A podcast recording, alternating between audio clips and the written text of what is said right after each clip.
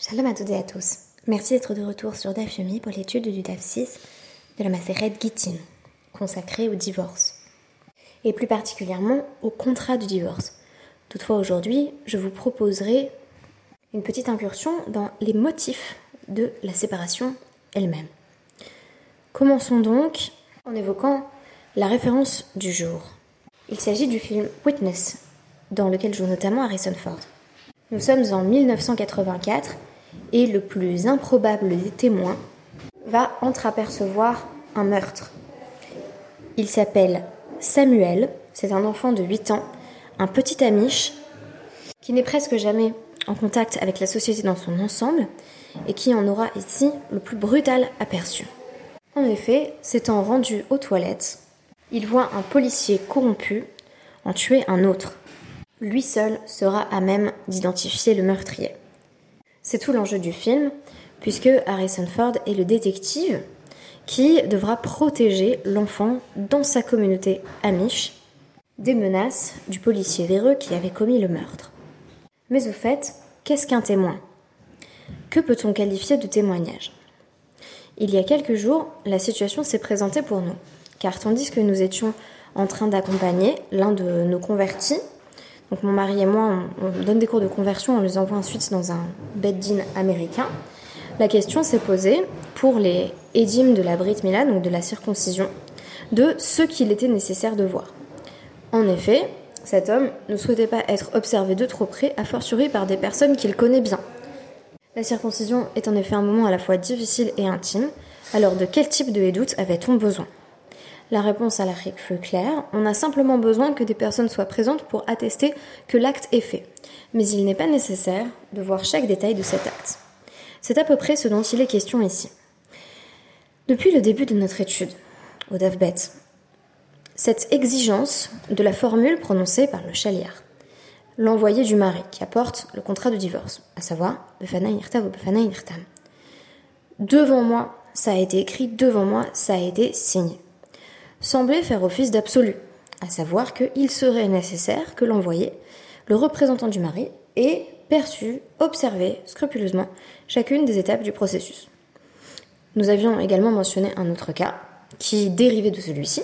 Le mari revient et dit Je n'ai jamais donné cet acte de divorce, ma femme est toujours ma femme. On va alors faire comparaître des témoins qui disent En effet, il s'agit bien des signatures de nos deux témoins qui étaient euh, donc les participants de l'acte de divorce de départ. Mais que se passe-t-il si le chaliar lui-même n'a pas tout vu de la signature du divorce? Peut-il encore prononcer la formule rituelle? Formule rituelle dont le DAF 6 nous apprend d'ailleurs que, selon bien des sages, il valait mieux la formuler dans une grande majorité de cas parce qu'elle apportait une forme de sécurité à la femme dans le cadre de son remariage. Ainsi, une fois que l'envoyé avait dit ça a été signé et scellé devant moi, le mari était moins pris au sérieux lorsqu'il refaisait surface en annonçant qu'il n'en était rien. On nous dit ici, donc au nom de Rabba Barhan. Celui-ci nous dit euh, Haïti Gita. Il est venu avec un acte de divorce, donc il était lui-même chaliar, il était envoyé du mari. Palga Ektiv Kame ou Palga Lo Ektiv Kame. Il y avait la moitié qui avait été écrite pendant qu'il était là, et il était arrivé au milieu de la cérémonie, il avait vu la deuxième euh, la, deuxième moitié. Donc une moitié avait été euh, écrite, une moitié euh, de l'acte de divorce avait été écrite pas en sa présence et une moitié en sa présence. Donc il va voir Rabbi Lazare et lui dit Est-ce que je peux dire la formule rituelle? Sachant que j'ai vu qu'une partie. On nous dit Afilo lo katavo et la shita lishma. Tant que euh, la personne qui, qui est témoin a vu ne serait-ce que une seule ligne être écrite lishma, c'est-à-dire en bonne et due forme, euh, il n'y a pas besoin de regarder chaque étape. Il ne s'agit pas, euh, quand on parle de témoignage, euh, d'une contemplation minutieuse de chacun des actes. Et Ravashi nous dit là-dessus, même si on a simplement un témoignage auditif. Afilo, kan, kolmusa, vekan, megita. S'il a simplement entendu donc la plume et le bruit du parchemin, il n'a pas besoin d'avoir regardé ce qui s'écrivait pourvu qu'il fasse confiance aux personnes qui sont en train d'écrire le get lishma. Lishma littéralement en son nom à elle, qui peut être compris euh, de façon euh, très littérale, c'est-à-dire qu'on a besoin qu'il soit expert euh, dans la connaissance des, lois du divorce, mais aussi de façon plus générale, on a besoin que le contrat ait été écrit dans les formes. On nous rapporte ensuite une braïta qui reflète l'opinion de Ravashi, qui montre que on était peu exigeant envers les représentants du mari qui arrivaient de l'étranger en disant j'ai vu que on avait signé ce get. On n'a jamais vu get même dit quelqu'un qui vient de l'étranger avec un get, afiluhu babait va sofer ba alien, même si lui il était simplement dans la maison et qu'il y avait un scribe en train d'écrire le get à l'étage, ou ba avait sofer babait, lui il était à l'étage euh, donc il était dans le grenier et euh, le scribe était en train d'écrire en bas. Même s'il a fait des allers-retours euh, donc sans arrêt, eh bien pourvu qu'il est plus ou moins supervisé de loin, cela suffit. Donc une exigence très faible en matière de témoignage qu'il faudra d'ailleurs confronter à la définition du témoignage dans la Gemara pour tout ce qui est dîner des fachottes. C'est-à-dire que dès qu'on a un témoin qui vient pour condamner quelqu'un, donc par exemple dire j'ai vu une situation de meurtre, euh, d'adultère, euh, là il faut au contraire avoir des détails extrêmement précis. Donc on a deux témoins euh, qui doivent dire exactement ce qu'ils ont vu et il faut que ça concorde parfaitement. Là, c'est l'inverse. C'est-à-dire qu'au contraire, on va exiger une sorte de témoignage minimal. Avoir entreaperçu qu'il se passait quelque chose qui ressemblait à une signature de guette. Alors, on commence par dire, ou bah, bah, il devait se faire, bah, bah, bah, Ali a comment ça peut marcher? Il est dans la maison et l'autre est au grenier, mais il le voit même pas. Euh, ah, lo, il a pas vu. Et la lave qui dishma, avec Non, il l'a pas vu, c'est vrai, mais de nouveau, on suit la vie de Ravashi, pourvu qu'il ait entendu qu'on écrivait un get, cela suffit, donc avec une sorte de présomption qui veut que l'on fasse confiance au scribe. Alors la Gemara nous reprend le cas suivant, cette histoire de, de personne qui est en train d'entrer et de sortir. On nous dit, mais qui euh, peut être en train d'entrer et sortir euh, à chaque instant? Est-ce que euh, c'est le chaliard? Ou est-ce que c'est le scribe? On nous dit, bah, le scribe, euh, ok, de nous dire euh, il est entré, sorti, il n'y a pas de raison que pour peu que euh, je prenne une pause, donc moi je suis un scribe, je dois créer un get, et ben je prends des pauses, pause clope, je reviens, pourquoi ce serait pas saoul du fait que j'ai pris des pauses? Donc c'est ça la question de la Gemara. On nous dit tricha. Il fallait nous préciser effectivement que si le scribe est parti au marché et qu'il est revenu, euh,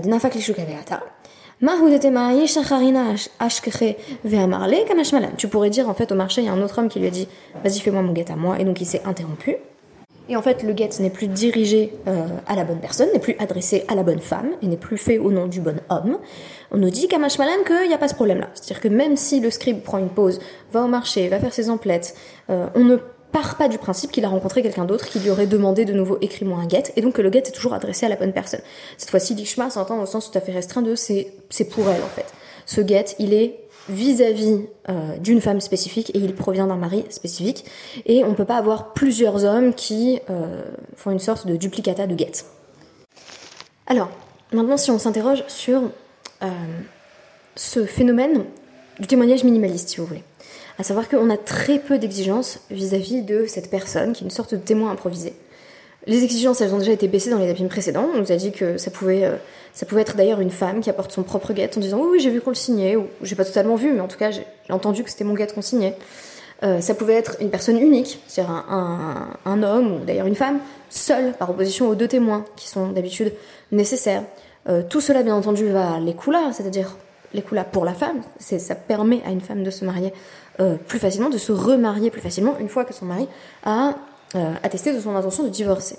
Je me dis c'est intéressant parce que si on saute jusqu'à la fin euh, de notre DAF, on constate que les exigences sont également très basses quand il est question de la procédure de divorce elle-même, et plus précisément, quand il est question de définir les motifs du mari pour vouloir divorcer. On sort quand même de l'étude de la de Sota, où on avait des cas de maris qui accusaient leur femme, euh, qui, si elles s'étaient rendues coupables d'adultère, allaient devoir divorcer de leur mari. On avait aussi des cas de maris qui accusaient leur femme et qui, en chemin, en les conduisant vers le bétamidage, continuaient à coucher avec elles et donc peinaient à se séparer d'une femme qui les trompait. Donc, si on s'en tient seulement au traité Sota, on se dit, bah, le divorce est très rare et euh, la plupart des maris, en fait, ont, à cœur de préserver la relation, même si euh, euh, il faut passer par une humiliation de l'épouse, le rituel des, eaux amères va peut-être restituer son innocence. et même quand elle n'était pas innocente, il arrivait effectivement que le mari souhaite rester avec elle. Donc aujourd'hui, on nous propose une vision complémentaire de ces couples qui ne devaient pas tenir, en tout cas selon les sages, qui estiment qu'une fois que la femme a trompé son mari, le couple euh, doit être dissous. Ici, on nous dit à l'inverse, il y a des gens qui, qui divorçaient extrêmement facilement.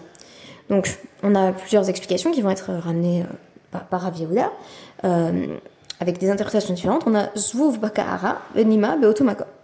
Alors, littéralement, soit il y avait une mouche dans le plat, et vous allez voir qu'il y aura d'autres raisons euh, qui vont être avancées dans le traité Guitine. Il y avait une mouche dans le plat, donc euh, elle lui a préparé à manger, et puis il a trouvé une mouche. Euh, ou alors, elle avait un poil pubien. Alors, elle avait un poil pubien, on a envie de dire, mais qu'est-ce que ça peut faire? Il semble, en effet, quand on étudie d'autres passages de, la Gemara, et même quand on étudie la halacha, qu'il était commun pour les femmes, à cette époque-là, de s'épiler les poils pubiens. Donc ici, on a envie de dire, bah, elle ne s'est pas épilée, donc le mari n'est pas content. Donc plutôt quelque chose de l'ordre du dégoût par rapport à la nourriture, ou une forme de dégoût esthétique. En gros, c'est vraiment pas des grandes raisons de divorcer. Euh, et on connaît bien entendu euh, les autres avis, par exemple Rabbi Akiva qui parle du, plat, euh, ou, même du fait que simplement il a trouvé quelque chose qui, ne plaisait pas, qui ne plaisait plus au mari. En fait, le, mari trouve quelque chose chez sa femme qui ne lui plaît plus, et c'est une raison suffisante pour divorcer. Donc on nous dit pourquoi. Zvouv mais Maïsuta. Il est dégoûté par le fait qu'il y a une mouche dans le potage. Venima sakanta. Et le cheveu, c'est dangereux. Alors le cheveu, c'est dangereux pourquoi Vous allez me dire, ben, un poil pubien, c'est quand même pas très dangereux. Euh, il y a quand même un présupposé euh, dans la Gemara qui apparaît notamment dans divers midrashim qui voudrait que le poil pubien d'une femme pourrait aller jusqu'à castrer un homme. Donc une forme de peur de la pilosité féminine qui renverrait à quelque chose qui est masculin. Comme si une femme en ayant des poils, c'est-à-dire en étant comme un homme, aller voler quelque chose à l'homme de sa masculinité, donc avoir l'air plus masculine. Et c'est quelque chose apparemment que l'on redoutait chez les femmes. Mais il y a un Nika Amri qui est beaucoup plus logique. Il dit, et il dit Bekara. En fait, quand on nous dit mouche et poil pubien, c'est pas une femme qui a des poils, parce que ça, euh, ce n'est euh, effrayant que pour qui, euh, on va dire, a peur pour sa virilité. c'est un poil pubien dans la soupe. Et donc on nous dit Zvouv onsa. si elle a simplement euh, une mouche dans le potage, elle a laissé une mouche dans le potage, c'est onsa, c'est contre sa volonté. Dire elle y peut rien, peut-être qu'elle a préparé le potage, que tout allait bien jusqu'au dernier moment, et puis là elle le sert, et indépendamment de sa volonté à elle, de la volonté de l'épouse, eh ben il se retrouve qu'une mouche se jette dans le potage, elle y peut rien. Venima, peshiuta. Mais s'il y a un poil dans le potage, là on comprend mieux cette idée de sakanta. Qu'est-ce qui est dangereux ben, C'est que s'il avale un poil, on considère qu'il pouvait s'étouffer. Euh, et là on nous dit c'est peshiuta. Donc là elle a, elle a fait preuve de négligence parce que euh, imaginez la situation dans laquelle elle s'est retrouvée pour euh, faire la cuisine euh, à peu près dénudée, de sorte qu'il y, y a, des poils, il y a des poils pubiens. Dire, déjà, imaginez un cheveu dans le potage, ça arrive souvent. On n'est jamais très content quand on en trouve un, mais alors un poil pubien dans le potage, le mari se dit, franchement, il y a un non-respect, on va dire, des, règles d'hygiène basiques. Euh, mais il n'en demeure pas moins que même si on parle de sakanta du cheveu, hein, est-ce que vraiment euh, on risque sa vie sur un poil pubien Je ne sais pas. En tout cas, les, les, les, raisons qui sont données ici, une forme de dégoût physique, perception d'un danger plus ou moins symbolique, euh, ou encore une forme de, négligence chez l'épouse, tout cela ne renvoie pas à des fautes graves, ni bien entendu à des fautes morales. D'ailleurs, on a un, moment où on nous dit c'est quand même moins grave l'histoire de la mouche dans le potage, parce que c'est on ça, elle y peut rien. Je rapporterai ici euh, le pshat que m'avait livré il y a de nombreuses années euh, mon oncle, le, grand rabbin Alexis Blum, euh, qui est un talmudiste aguerri, qui me disait bah, bah oui, un homme qui divorce parce qu'il a trouvé une mouche dans le potage, dont on use d'ailleurs unsa, c'est-à-dire que la femme n'y peut rien, c'est bien un homme qui doit divorcer. C'est-à-dire que s'il s'en tient à ça, s'il s'accroche à des prétextes pareils, s'il n'est pas capable de lui pardonner parce qu'il y a une mouche dans le potage ou un cheveu ou un poil, c'est que la relation, elle est déjà condamnée. Donc euh, il disait d'ailleurs du point de vue de la femme, euh, un homme qui veut divorcer parce que t'as fait tomber un cheveu ou un poil dans ton potage, est-ce que c'est vraiment un homme avec qui tu peux rester? Donc, in fine, l'abaissement des exigences sur le divorce vient refléter l'abaissement des exigences sur le témoignage lié à l'acte de divorce lui-même, qui va permettre à une femme de se remarier plus facilement. Ainsi, on insiste sur le fait que les épouses ne doivent pas rester emprisonnées dans des mariages morts depuis longtemps. Euh, donc je vous ramenais dans mon analyse du tout premier DAF cette interprétation de Dandré sur pourquoi on nous parle d'une situation de guette où le guette vient de très très loin. Eh bien parce qu'il y a déjà une forme d'éloignement euh, physique, mais aussi un, éloignement émotionnel. Donc le, mari n'est déjà plus avec sa femme dans sa tête, c'est pour ça qu'il est parti, il est loin et, il souhaite euh, bah, mettre un terme euh, à sa relation en bonne et due forme. Ça permet de la libérer, mais, mais il ne fait pas en tout cas lui-même l'effort de revenir. Ici, on a d'autres exemples qui témoignent bien du fait que le mari n'est plus investi dans la relation. Euh, donc certes, il s'agit évidemment de dire au mari que s'il éprouve une forme de dégoût physique pour sa femme, et cette histoire du poil pubien, c'est presque comme si c'était sa féminité à elle qui lui faisait peur. Il y a quelque chose de l'ordre du corps de sa femme qui l'effraie et qui le conduit à vouloir tout arrêter. De même, dans l'idée de la mouche dans le potage, on peut voir euh, ce qui fait que sur la fin, bien des couples se délitent, euh, c'est-à-dire qu'ils commencent à s'accuser mutuellement de choses dont l'autre n'est pas vraiment responsable, mais qui relèvent de circonstances indépendantes de la volonté de chacun. Je donnerai un exemple, parce que il m'est arrivé euh, telle chose très pénible aujourd'hui, je veux dire, c'est tout, est ta faute. Et donc là, c'est vraiment une mouche dans le potage. Est-ce que la femme, elle y peut quelque chose? En réalité, on ça, elle est forcée. Très intéressant d'ailleurs, euh, cette idée de honnête, la contrainte, c'est aussi euh, ce qui donne la description du honnête du viol. Le honnête de départ, c'est effectivement une femme qui est victime de violences sexuelles. Donc très étonnant ici qu'on nous parle du poil comme étant dangereux pour l'homme, et en même temps, est-ce que cet homme-là n'est pas dangereux pour sa femme? Du simple fait qu'il éprouve un dégoût euh, miusata vis-à-vis du corps de son épouse.